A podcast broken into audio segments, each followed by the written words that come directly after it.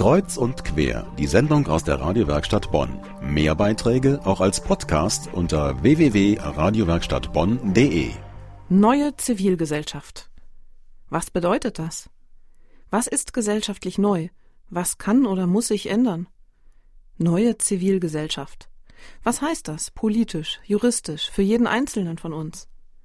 Zu diesem Thema hat letzten Dienstag die Bürgerstiftung Rheinviertel in Bonn zu einem Symposium eingeladen. Mit so prominenten Rednern wie zum Beispiel Bonns Oberbürgermeister Sritharan oder Bundesfinanzminister Schäuble. Für Kreuz und Quer vor Ort war Mario Rembold und er hatte Gelegenheit, mit dem Moderator der Veranstaltung zu sprechen, mit Ranga Yogeshwar. Moment mal, Yogeshwar? Er ist Physiker und Wissenschaftsjournalist. Am Dienstag in Bonn ging es um gesellschaftspolitisches, um bürgerliches Engagement. Da lag die Frage nah, welchen Bezug er zu diesen Themen hat.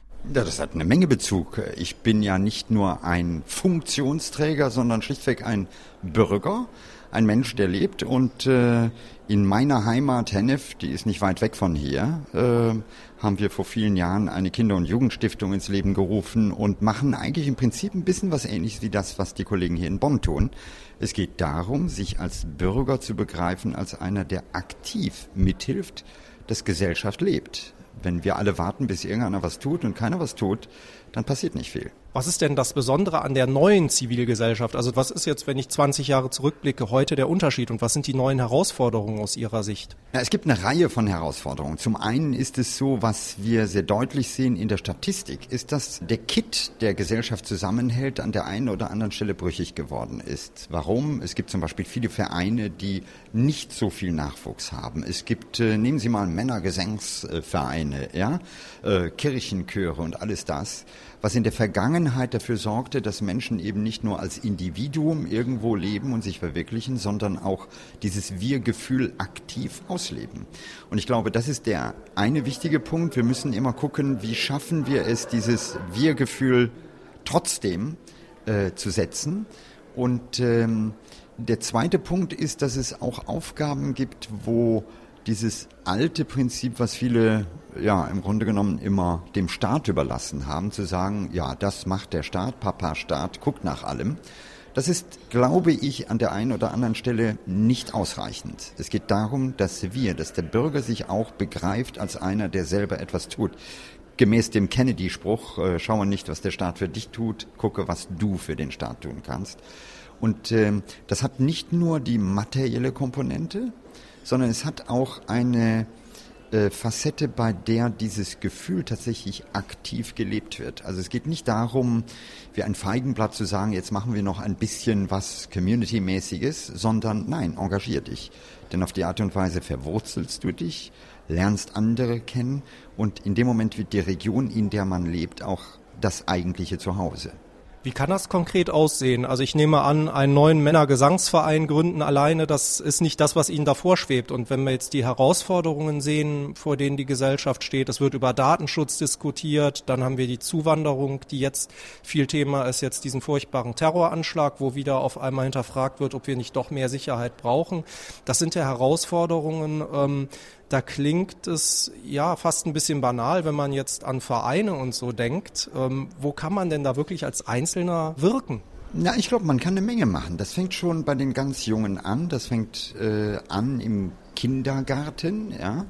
Äh, wenn Sie sich einfach anschauen, dass wir heute ein Gefälle haben zwischen Arm und Reich, bei dem wir bedauerlicherweise zum Beispiel viele Kinder aus ärmeren Familien äh, liegen lassen. Das dürfen wir aber nicht. Wir müssen die mitnehmen. Und das bedeutet, wir müssen die spezifisch unterstützen. Kann man zum Beispiel machen durch Förderprojekte in Kindergärten. Oder nehmen Sie die Lesekultur. Etwas ganz Wichtiges, was auch hier in der Stiftung äh, aktiv betrieben wird. Äh, weil wir alle wissen, in dem Moment, äh, wo Kinder in jungen Jahren lesen, öffnen wir Fenster. Und das hat viele Konsequenzen auch langfristig. Und da schafft man es dann auch, ähm, sozusagen die Alten und die Jüngeren zusammenzubringen. Und ich glaube, was ganz wichtig dabei ist, ist, dass nehmen Sie Lesepaten, Sie Menschen haben, die zum Teil sehr wohlhabend sind, aber die dann merken, hey, da gibt es Kinder, denen geht es ganz anders als meinen eigenen Kindern. Ja? Denen liest nie einer vor. Das heißt, wir schaffen auf die Art und Weise auch eine gewisse Empathie und die ist wichtig in einer Gesellschaft, denn auf die Art und Weise werden wir nicht zu Egoisten, sondern gucken links und rechts. Und ich glaube, das ist einfach ein Modell, was wir äh, brauchen. Hier ist Kreuz und Quer aus der Medienwerkstatt Bonn mit einem Interview mit dem Wissenschaftsjournalisten Ranga Yogeshwar. Er hat letzte Woche ein Symposium der Bürgerstiftung Rheinviertel zum Thema neue Zivilgesellschaft moderiert. Unserem Kollegen Mario Rembold hat er erzählt, wie man sich als Bürger engagieren kann. Auch im Kleinen, zum Beispiel als Lesepate für Kinder. Man muss gar nicht versuchen, gleich die ganze Welt zu retten. Man kann in seinem unmittelbaren Umfeld anfangen, füreinander da zu sein, findet Ranga Yogeshwar. Ich glaube, das ist gerade in heutigen Zeiten, wo wir auf der einen Seite Szenarien haben einer globalen Weltwirtschaft, auch globaler Bedrohungen, wenn man so will, unglaublich wichtig, Stabilität zu erzeugen. Und ich glaube, das Wichtigste in dem Zusammenhang ist die Gesellschaft, und zwar die vor Ort, die, in der ich lebe. Da kann ich dafür sorgen, dass es Toleranz gibt. Da kann ich zum Beispiel auch dafür sorgen, dass ein Thema wie das Flüchtlingsthema dazu führt, dass eine Gesellschaft diese Menschen aufnimmt. Ich habe das sehr konkret in den letzten drei Monaten in Hennef, jetzt in meinem kleinen Städtchen erlebt, wo ich sehr aktiv involviert war in der Unterstützung von Flüchtlingen und einfach gemerkt habe, wir haben eine tolle Gemeinde, weil es sind ganz viele, die freiwillig sagen, komm, ich helfe damit, ich mache da was. Viele Flüchtlinge, die inzwischen nicht mehr in der Turnhalle, sondern irgendwo privat untergebracht sind. Ich glaube, das ist genau das, was wir brauchen. Und das ist eben ein bisschen anders als diese Haltung ich und mein Magnum. Es geht eher um ich und du.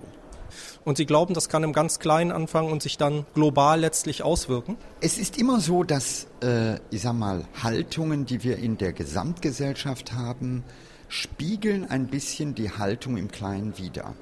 Und wenn man im Kleinen im Grunde genommen die Menschen zum Egoismus vielleicht ein bisschen dazu erzieht, nur noch auf sich zu gucken, dann muss man sich nicht wundern, wenn auch eine Gesellschaft auseinanderfällt. Umgekehrt, wenn man schon in jungen Jahren einfach merkt, sowohl als junger Mensch, der einfach Kontakt zu Älteren hat, der merkt, da gibt es einen Onkel oder eine Tante, die mir vorliest, nur als Beispiel, dann merkt der, Gesellschaft ist mehr als ein Nebeneinander, sondern es ist ein Miteinander. Und ich glaube, diese reinigende Wirkung, die das auch hat auf zum Beispiel die Sozialkompetenz, unglaublich wichtig. Das kennen wir alle. Das ist schon in Familien so, wenn Sie eine Familie haben mit mehreren Kindern, ja, dann lernen die auch sozial miteinander umzugehen. Und das ist ein bisschen ein Unterschied zu diesen Einzelkindern, die das dann nur im Kontext mit Freunden lernen müssen. Also so ähnlich kann man das hochskalieren und was unten stimmt, äh, ist immer die Basis für das, was dann sozusagen auf den höheren Ebenen auch noch funktionieren soll. Aber eine Zivilgesellschaft, die funktioniert, braucht doch auch einen Staat als Rahmen, der bestimmte Bedingungen schafft. Sie hatten selber mal in einem Interview gesagt, es kann zum Beispiel im Thema Datenschutz nicht sein, dass ich als Einzelner dafür verantwortlich bin. Und jetzt haben wir die Flüchtlingsdebatte. Wie wichtig ist es da, dass der Staat auch bestimmte Vorgaben macht oder so wie die Kanzlerin jetzt klar Stellung bezieht?